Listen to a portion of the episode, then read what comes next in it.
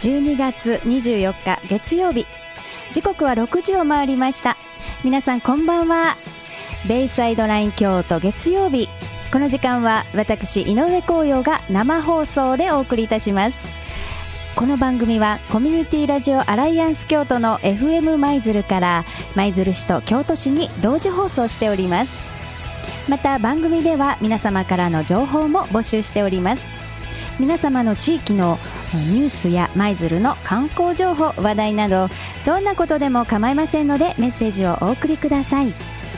メッセージのお送り先はメールの場合は fm アットマーク775マイズルドット jp fm アットマーク775 maizuru.jp までお寄せください。またファックスは0773の77の0124ァックスは0773の77の0124ベイサイドライン京都井上宛てにお願いいたします。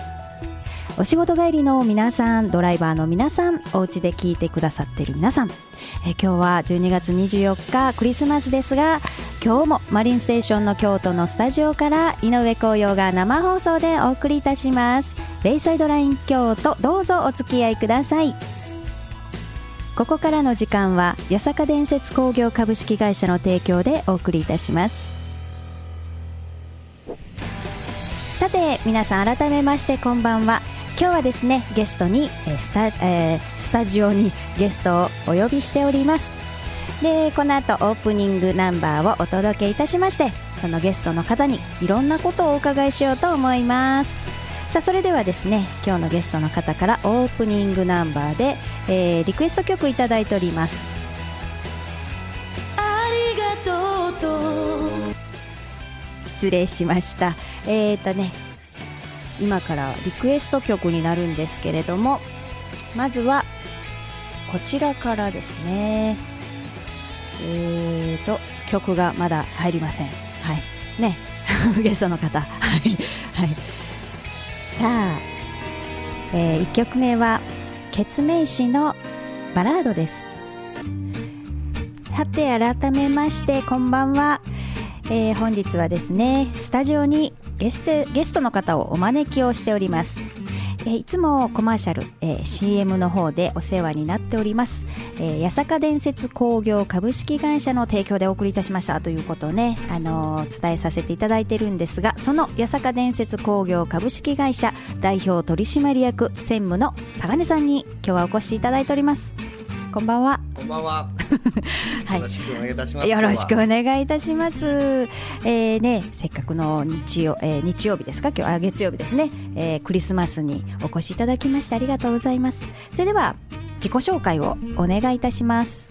はい、えー、いつもお世話になっております、えー、八坂伝説工業株式会社、えー、代表取締役専務の相良でございます。えー、今日は、えー、スタジオに呼んでいただきまして誠にありがとうございます。えー、短い時間でございますが、えー、何かしら、えー、会社のことを伝えたいなと思っておりますのでどうぞよろしくお願いいたします。はいよろしくお願いいたします。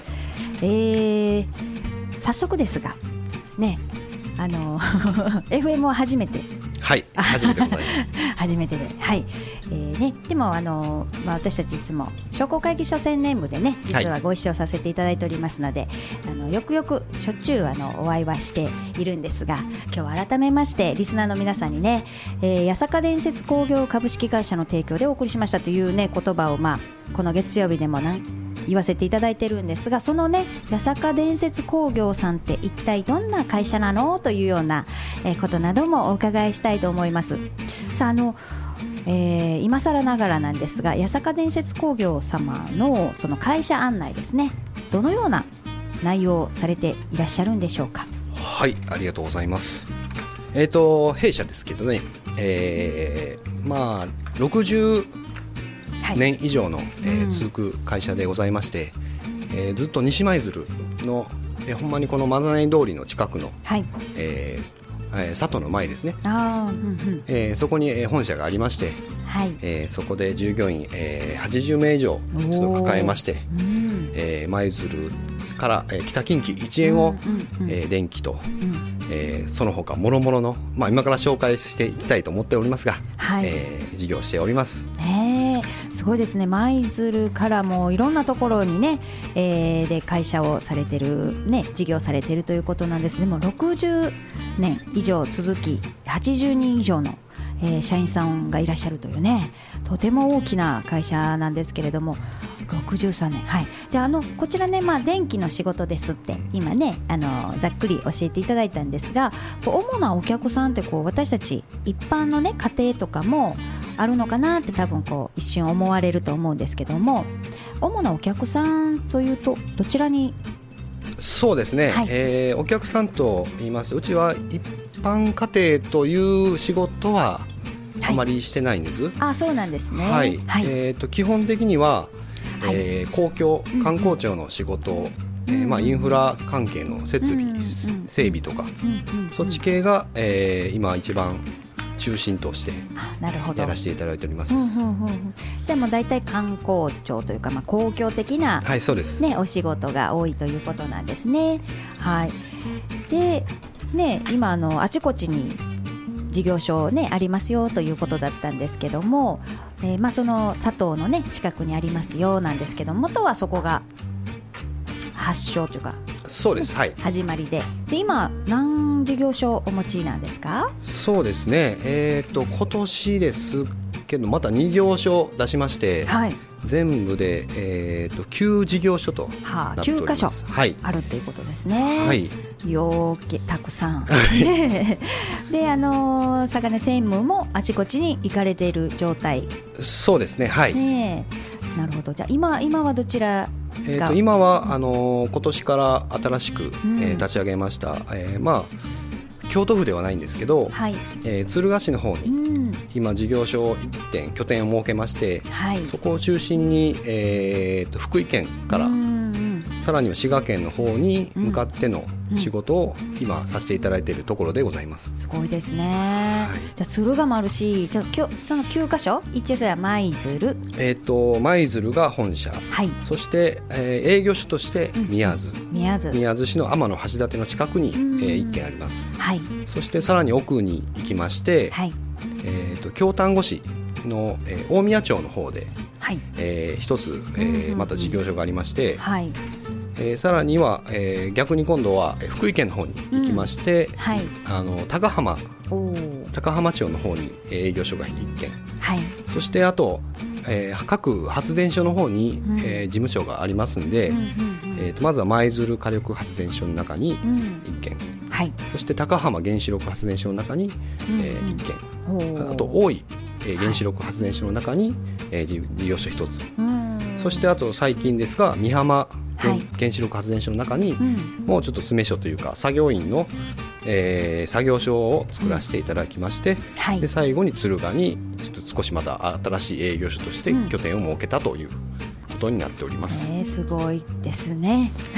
ね、これいきなりあのそれこそ八坂伝説さんはもういきなりそのなんていうかあれかな、もう何箇所もお持ちでスタートしたとか、そうね63年と先ほどお聞きしたんですけども63年前、ね、はい、どうだったのかっていうところですよね。はい、老舗、えー、はい。63年と僕まだ35歳なんで、うん、はい、まだ生まれてい。ない時からの スタートでございまして、私が、えー、3代目にあなるわけですね。形になりますね。わあすごいじゃあもう歴史がねすごく古いですのでぜひねこの63年前ねあの創業されたね、えー、方の最初のスタートどんなんだったのかとかいうのも、えー、CM を挟みまして、えー、天気予報なんかも終わりましてからちょっとあのじっくりお聞きしたいんですけれどもよろしいでしょうか？はい。はい。お願いいたします。ありがとうございます。はい。では、えー、いつものね今日はゲストえー、お迎えしていますがいつもの CM で、えー、それからそれから天気予報という流れでまた続きはその後お聞きしたいと思います。電気設備事業原子力火力事業情報通信事業そして今急成長するソリューション事業。私たち八坂建設工業株式会社は電気通信それを生み出すプラントを高度な先進テクノロジーでトータルにサポートする舞鶴の技術者集団です。人と環境の調和を目指し躍動の新世界を切り開く八坂伝説工業株式会社です。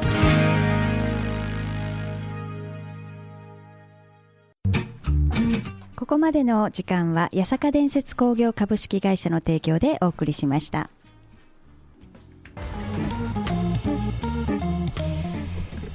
はい、えー、2曲目はサザンオールスターズでした。さて今日は、えー、改めましてゲストをお迎えしております。では佐賀根さん。はい、はい。えー、佐賀根専務に今日はお越しいただいているんですけれども、えー、八坂伝説工業さんのね歴史63年前から創業されてということで、えーね、今大きくなられてるんですがその創業当時ですよねはどんな感じだったんですかね？はい、えー、私もあのまだ全然あのうちのね創業者が、はい、あの祖父なんであおじいちゃんに当たるわけですね、はい、そうなんです、祖父。はい。祖父から、はい、あのちょっとずつ聞いた聞いた話でしか僕は分かんないんですけど、はい。まあ、祖父が創業した時は、はい、まあ、同じ今と同じ舞鶴の引き土のあたりで創業されたということを聞いておりまして、まあ、今の本社とはまたちょっと場所が違うっていう形は聞いとんですけど、はい。まあ、その中でまあ3人ぐらいで社員3人さんで。創業されたということを聞いております。まあそれまでにはどうか舞鶴の電気屋さんであの働いておったんですけどなんかそのその社長に、はい。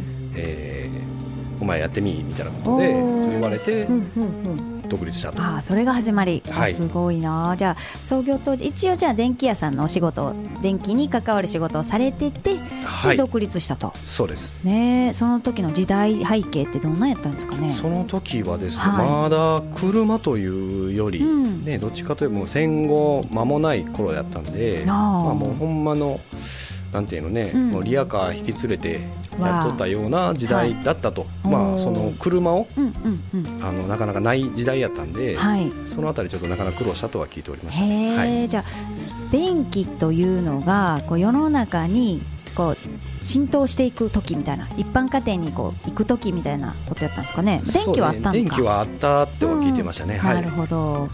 でもともと電気屋さんしようって思われた時の最初のなんかそうですね、うん、そこの電気屋というのはそんなにね、うんうち自体は、はい、あのー、電気屋さんっていうイメージあるんですけど、うんうん。はい、本当のことを言うと、はい、うちは通信からメインが始まったというのが歴史があるんです。なるほど。じゃあ創業の、まあ、それこそおじい様は最初立ち上げた時にちょ通信の方にえーとね、最初が、はい、えーと、八坂電工という電工屋さんでは始めたんですけど、うんうん。はい、その中で、うん、まあ、もう2年くらいした後ですかね、うんうんうん、その後に、うん、あのー、これから電気だけでは食べていけんっていう、まあ、先見の目があったのかどうなのかわからないですけど、はい、でこの地元で、その通信をしたいと。通信。い。わゆる電話とかってこと、完全な電話です。あ電話、はい、なるほど。じゃあまだ一般家庭に電話が、まあ、あるかないか。今から復旧しますよみたいなあそうですね。時だったんですかね、はい、まだ電話がまだ全く復旧しなく、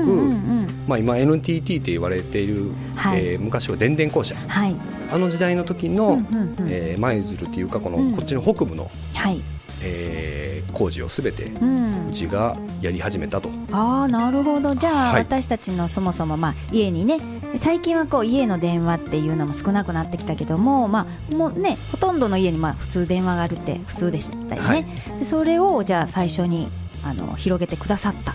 そうです。いうとこなんですね。はい、わすごい。じゃああの車とかもない時にどんなんしてねえー、もう車もない時になんですけど、うん、まあ、電柱を立てなくちゃいけないという仕事がありまして、はい、まず最初に。まずはね、はい、はい、それが始まりがその、今電柱はコンクリートなんですけど、はい、木の電柱を、ほうほうほうえー、リアカーで。おリアカーで。あの、宮津から宮津まで、うん、もう全部うちがやってましたんで、うん、あの峠をずっと、みんなで引っ張りながら、えー、人が。はい。ケーブルを持ってみんなで運んだということは、うん、よく遠く一番遠くでは豊岡まで、うん、あたりまでは柱を持って電柱を持って走ったということも 聞いておりますね、ね、はい、だって道もねきっと今ほどよくはないじゃないですか、はい、そこをこう一輪車で、はい、すごいですね。すごい歴史ですよね、はい、なんかそのお写真そうですね。うちあの、まだ実家というか、うん、あの万願寺の方がうちのメインの実家なんですけど、はい、まあ、そこにはまあ当時の、うん、えー、リアカーではないんですけどその、引っ張った一輪車なり、はい、えーあのはしご、はいはい。あの脚立ではなうんく木のはい電柱の上かけて登っとったっていうはしごもまだ残っておりわます。ごいですね、もうそれはなんかこう残していかなくてはいけない、ねえ、すごいことになってますね、はい。なるほど、そういう始まりだったんですね。はい。でまた今度2代目。で今佐賀根専務が今度3代目になられるんですかね、じゃあこのね2代目3代目と、えー今後どうなっていくのかっていうのもね、えー、とまたそしたら、えーリクエスト曲の後にお届けしたいと思います。また後でお聞きしてもよろしいですか？はい、お願いいたしはいます。ありがとうございます。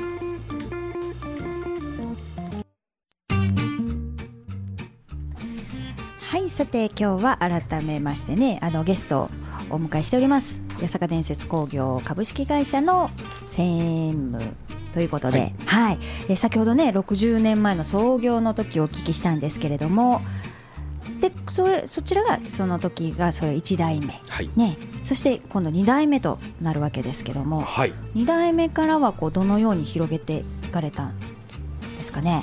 えっ、と二代目からは、はい、えっ、とそれまでは電気と通信で、えー舞鶴の方ではい、今広がったとこでございましたけど、はい、さらに今八坂伝説としてはもうさらに、えー拡大をしまして、うんうんうん今度は2代目うちの、まあ、親父なんですけど、はい、えーがうん。今度関西電力の、はい、えー今よく皆さん知っております原子力発電所あ、はい、の、うん。えー建設工事にちょっと入らせていただくっていうことで、はい、えー、とまず最初に、まあ、大井の方に、うん、うん、大井の建設に入らせてもらったことがきっかけではい、そこから、えーさらに関電の関西電力さんの仕事に従事するということに新しく、うん。えーなったということを、まあ、それも、まあ、僕まだ入社してないんで、ああなるほど、はい。ねまだその時は入社してないけれども、えーおまあ、お父様がはい、そこからまた幅を広げていかれたということなんですね、はいもうじゃあ時代的にこの一輪車から始まり、ねはい。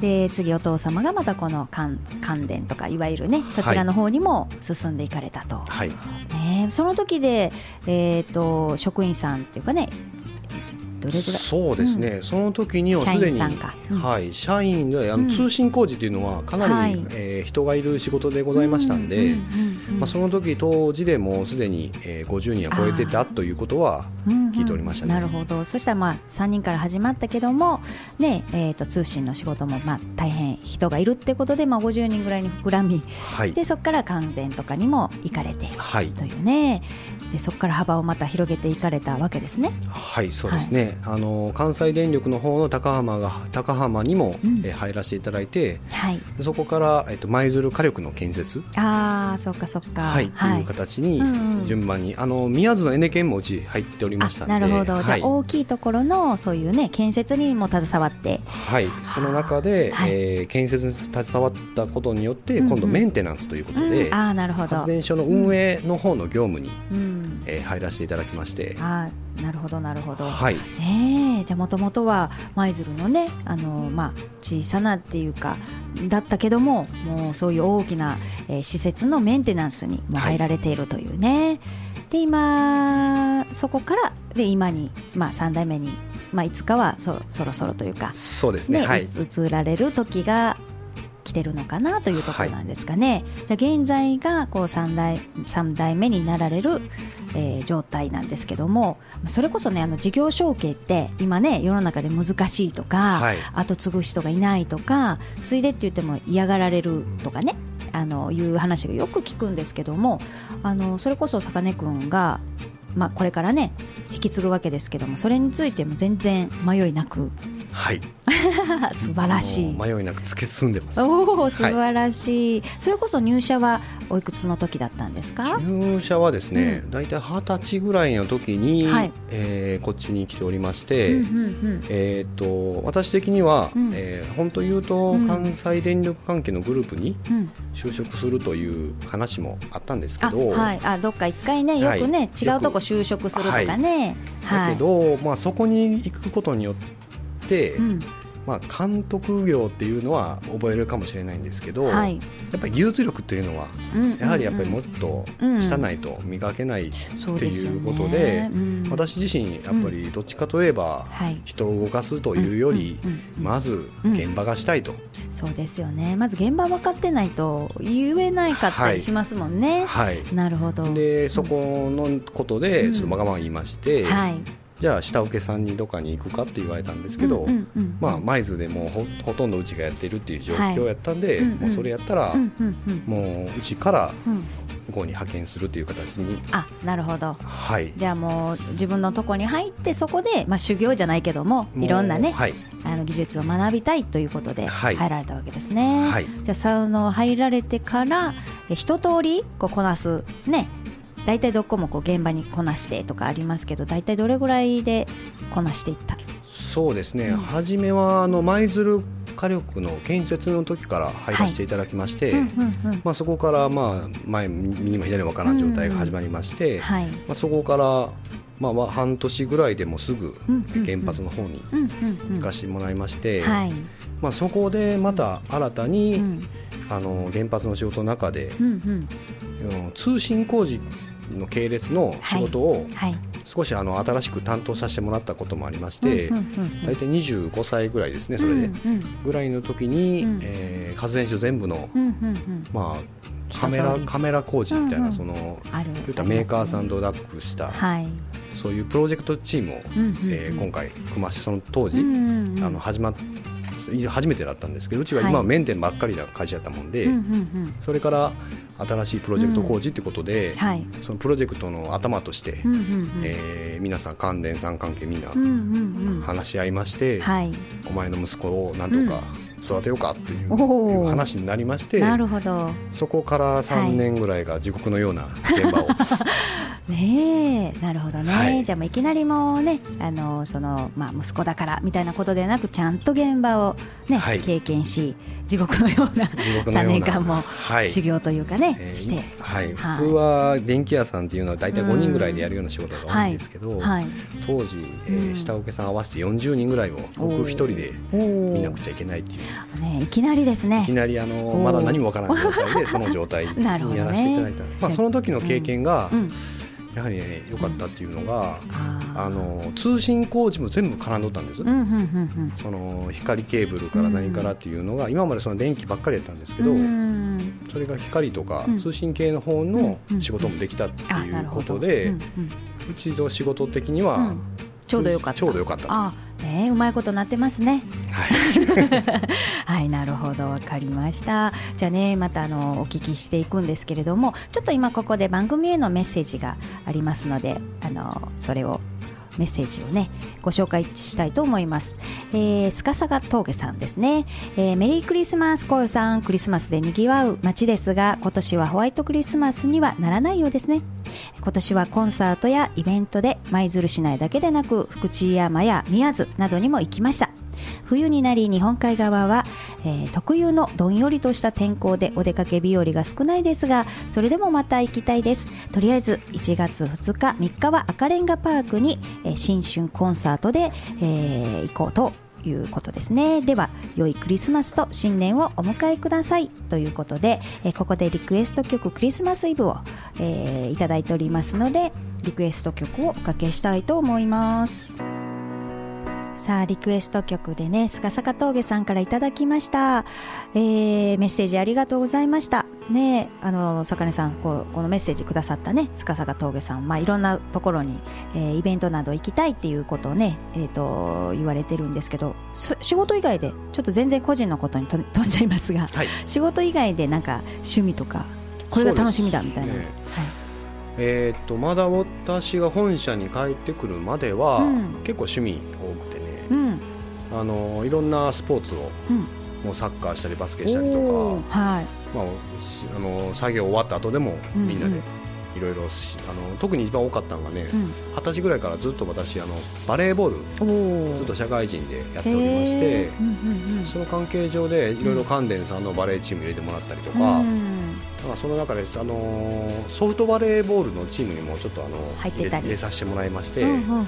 そこでもうすごく仲良くさせてもらってはもう近畿大会とかね全国大会とかね、うんうんうん。そんなレベルまで皆さんでええ。一緒に行なって。ったりして。へえじゃあはい結構、まあ、そういうのも楽しんでらっしゃるんですね、はい、でこっちに帰ってきて、うんうん。もうこれはもう仕事を一本にしようと いうことで、はい。あの一応もうそことはまあ今でも付き合いはあるんですけど、うんうんうん。まあ、今ではじゃあ仕事にね。はい。ねえ。だって大きなとこですもんこのね八坂伝説工業さんにまあねそうやっていろいろまあそこで修行みたいなこともされ、はい。現在にね至るですがこれからのねあの坂八坂伝説さんこの未来というかね、はい。今後のなんかそうですね、今めっちゃ取り組んでるとか。あのうん。めちゃめちゃ取り組んだことがありました、はい。あのよく、まあ、CM でもソリューションっていうそうですね。こと流れると思うんですけど、はい、皆さんソリューションってなんだっていうようなうん、感じだと思うんです、はい。確かに、まあはい。あので私たちがね今取り組んでるのがソリューション事業ということではい。新しく私事業を起こしたんですけど、い。会社の中で。はい、それが今まで電気、うん。それこう電気そして通信と、プラントもいろんなことをやってきた技術力を生かしまして、はい。で今流行りの ICT という、NTT さんも出てますけどはい。ICT、うん。えーまあ、簡単に言えば、うんえ w i f i とかあとよくある無線,、はい。無線のやつなんですけど、うんうんうんうん。